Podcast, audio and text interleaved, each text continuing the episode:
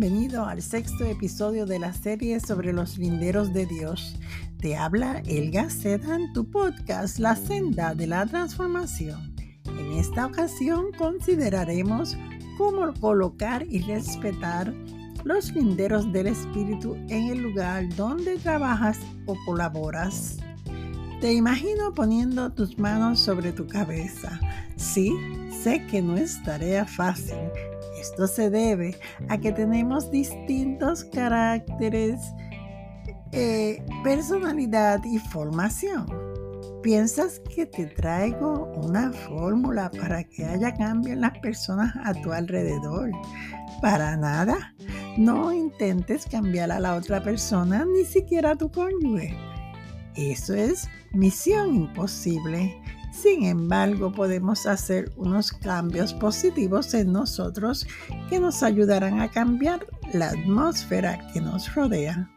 Establecer límites en nuestro diario vivir nos ayuda a una convivencia efectiva, duradera y llena de la bendición de Dios. En mi país se dice, tus derechos comienzan donde terminan los míos pero las reglas se colocan al inicio de una relación. Estas, sean escritas o verbales, deberán ser ley. ¿Cuáles son los instrumentos más valiosos que establecen límites inviolables en nuestras relaciones con nuestro prójimo? Estos son el respeto mutuo, el perdón, la bondad, la compasión, la empatía, la generosidad y la honradez. Es por ello que el libro de Romanos 12 señala la manera de relacionarnos con los demás.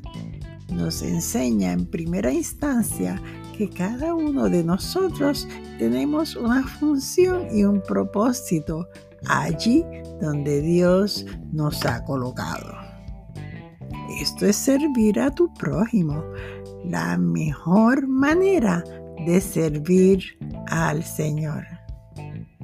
A todos Él nos confirió talentos, dones y habilidades muy distintos, pero todos nosotros, todos necesarios para el propósito del lugar donde laboras, sea en tu comunidad, lugar de trabajo o la iglesia.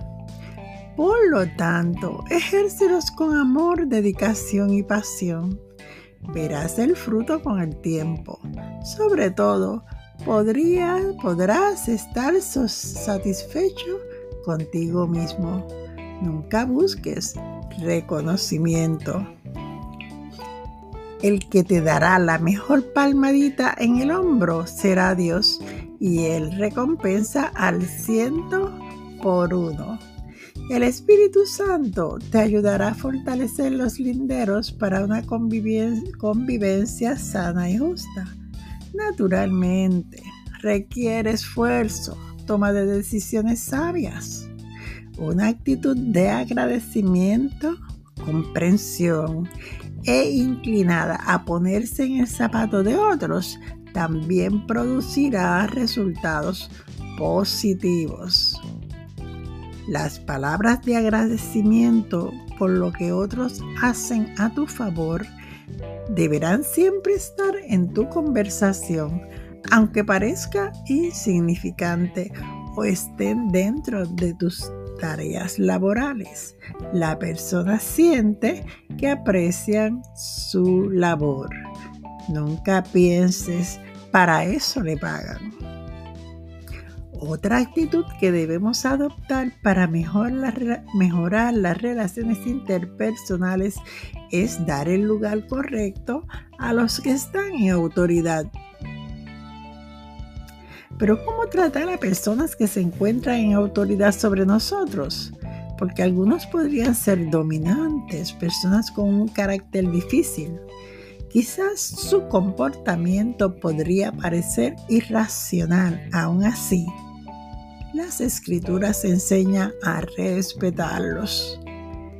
Esto no limita tus derechos, sino que le dan solidez a tu causa si tienes que solicitar un beneficio o cambio. Pablo exhorta a la iglesia en Roma sobre este lindero. Lee conmigo lo que él dice en Romanos 13, 1 al 7. Sométase toda persona a las autoridades superiores, porque no hay autoridad sino de parte de Dios, y las que hay por Dios han sido establecidas. De modo que quien se opone a la autoridad, a lo establecido por Dios, resiste, y los que resisten acarrean condenación para sí mismos, porque los magistrados no están para infundir temor al que hace el bien, sino al malo.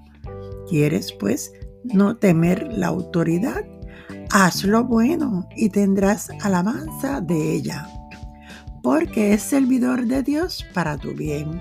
Pero si haces lo malo, teme, porque no en vano lleva la espada, pues es servidor de Dios, vengador para castigar al que hace lo malo, por lo cual es necesario estarle sujetos no solamente por razón del castigo, sino también por causa de la conciencia. Pues por esto pagáis también los tributos, porque son servidores de Dios que atienden continuamente a esto mismo. Pagad a todos los que debéis al que tributo, tributo, al que impuesto, impuesto, al que respeto, respeto, al que honra, honra.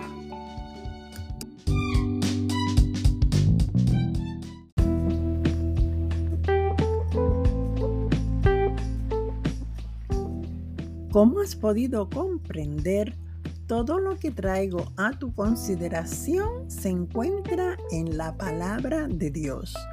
Ella es la brújula que marca la senda para la, transformación de nuestra vida.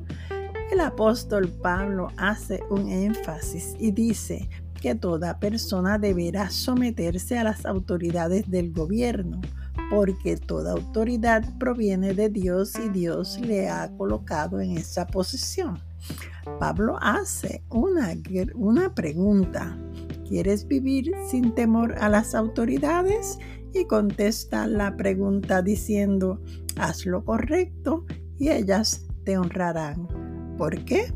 Las autoridades son colocadas al servicio de Dios para un propósito divino, castigar a los que se dedican a hacer el mal.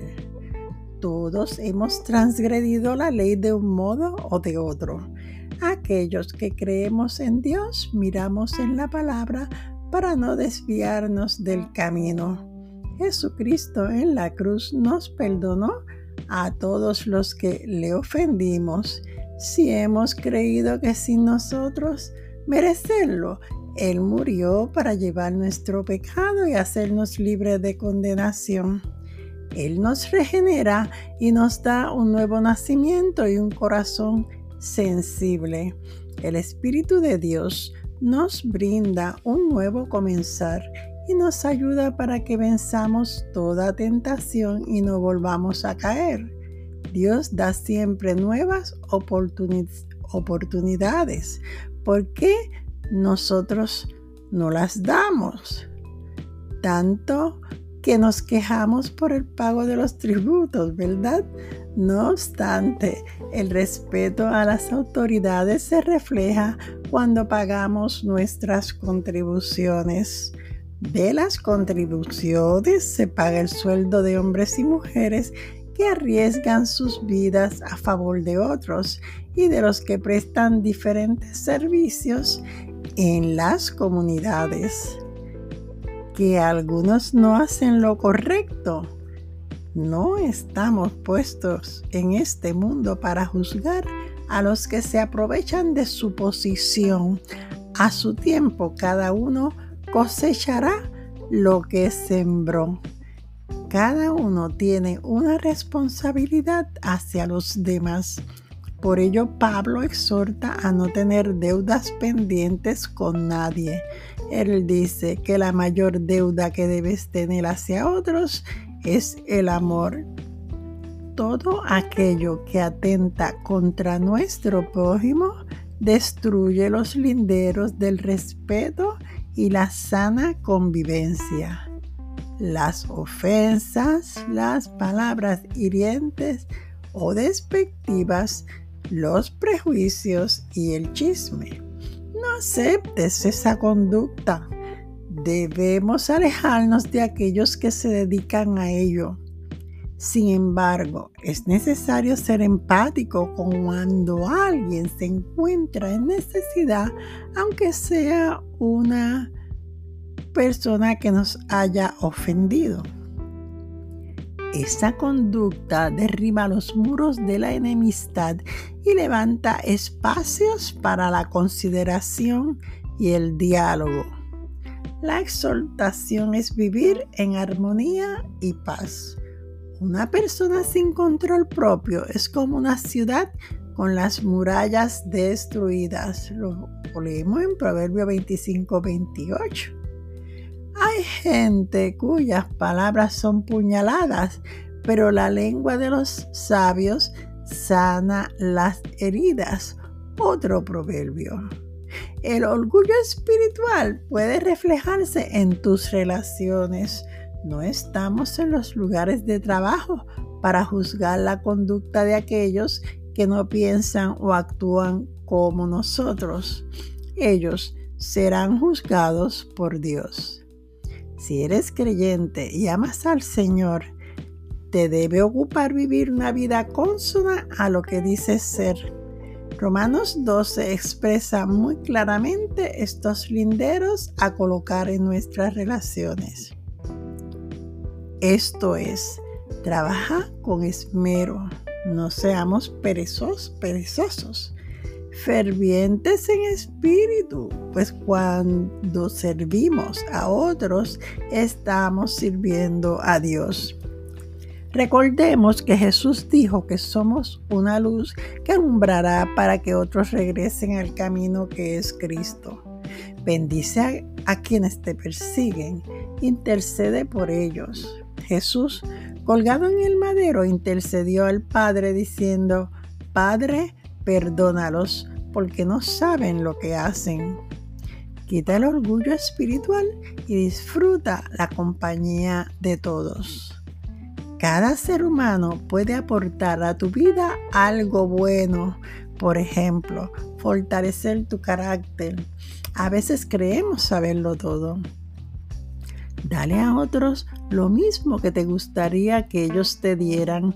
Respeto, tolerancia, un oído que escucha, apoyo en sus penas y pérdidas, consuelo, presencia y cooperación. Nunca devuelvas a nadie mal por mal. Una actitud distinta a lo que la gente espera puede ser traer una carga de conciencia que redarguirá finalmente al que te hace la vida de numeritos o difícil. Un comportamiento honrado y sincero tiene poder de convencimiento. La honestidad es el mejor traje que podemos vestir y el más valioso.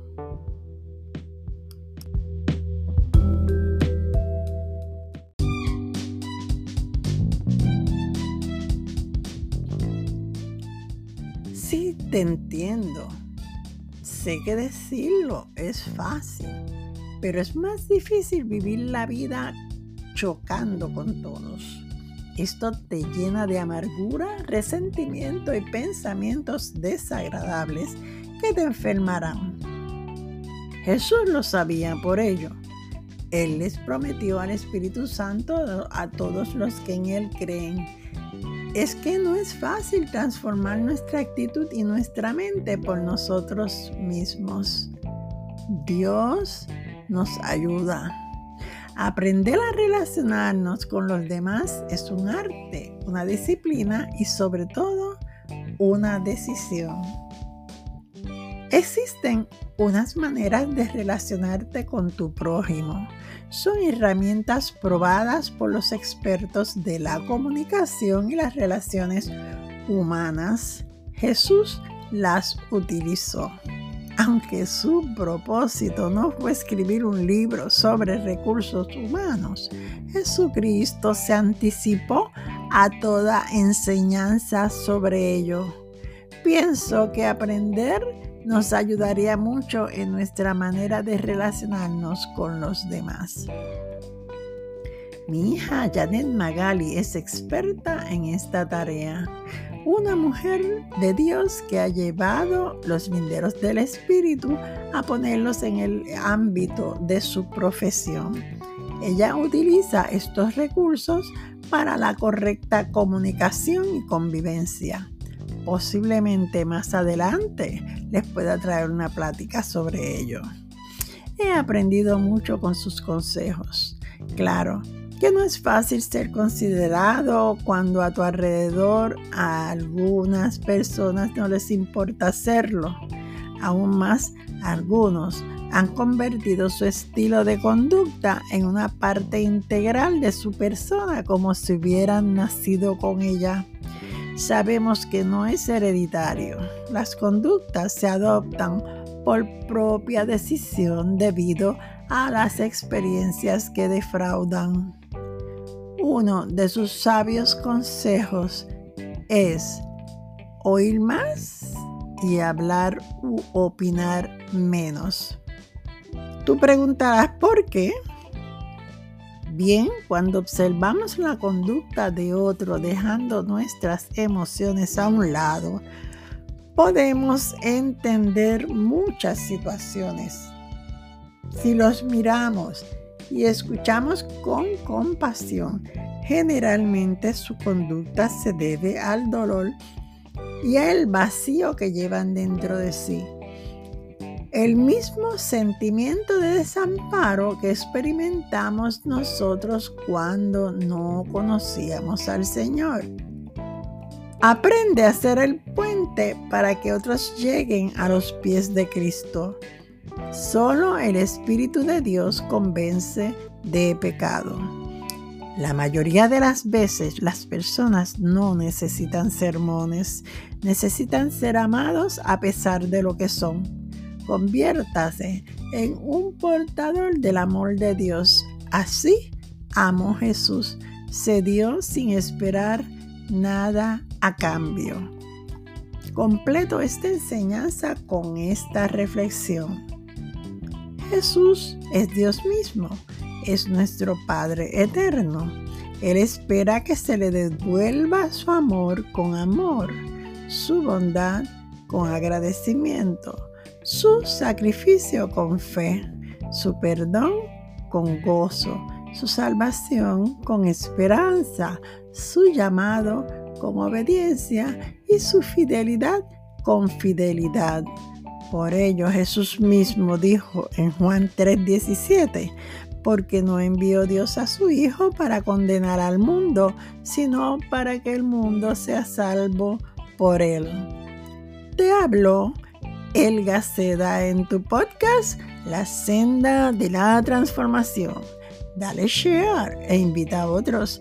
Te invito a escuchar el último episodio de esta serie los linderos del creyente en su llamado y ministerio. Caiga como la lluvia mi enseñanza y mi discurso como rocío en tu corazón.